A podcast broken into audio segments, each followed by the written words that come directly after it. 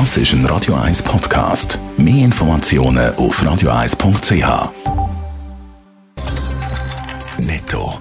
Das Radio 1 Wirtschaftsmagazin für Konsumentinnen und Konsumenten wird Ihnen präsentiert von Blaser Greinicher. Wir beraten und unterstützen Sie bei der Bewertung und dem Verkauf von Ihrer Liegenschaft. blasergreinicher.ch Dave Burkhardt. Der Mutterkonzern von der Fluggesellschaft Swiss, die deutsche Lufthansa, kommt einen neuen Finanzchef über. Ab dem 1. Januar übernimmt der Remco Steenbergen den Posten. Er arbeitet aktuell noch in Zürich und zwar als Finanzchef beim Schokihersteller Barry Galebau.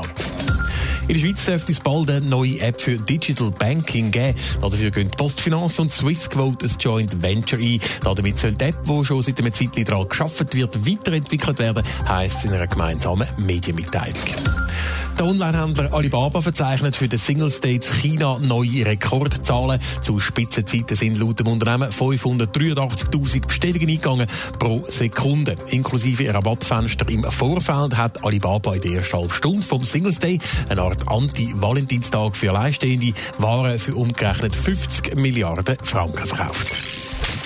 Gestern haben wir im Netto berichtet, dass der vielversprechende Corona-Impfstoff von Pfizer und BioNTech nicht so schnell dürfte in die Schweiz kommen, nicht so schnell hier dürfte verfügbar sein, weil die Schweiz beim Corona-Impfstoff auf andere Pharmaunternehmen gesetzt hat.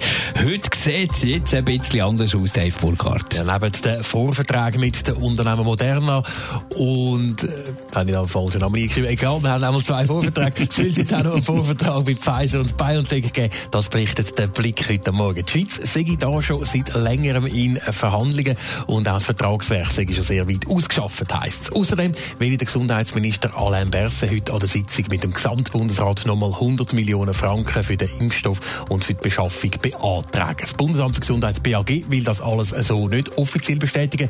Man sei mit verschiedenen Herstellern im Gespräch, hat es gestern an der Experten-Medienkonferenz vom Bund geheißen. Klar ist aber jetzt schon, auch wenn Pfizer BioNTech keinen Liefervertrag mit der Schweiz abschließen, profitieren die Unternehmen doch massiv von ihrem Corona-Impfstoff. Ja, allgemein dürfte sich die Pharmaindustrie die Hände reiben wegen der zahlreichen Deals mit verschiedenen Staaten. AstraZeneca heisst übrigens das zweite Unternehmen, das die Schweiz im Vorvertrag abgeschlossen hat, ist mir jetzt gerade in den Sinn.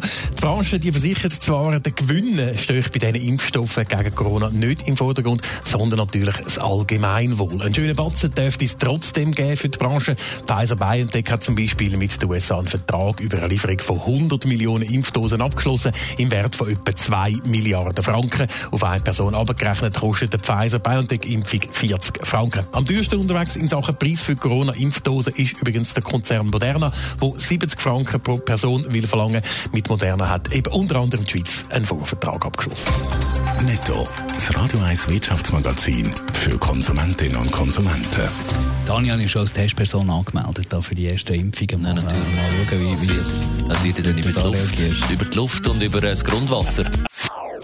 Das ist ein Radio 1 Podcast. Mehr Informationen auf radio1.ch.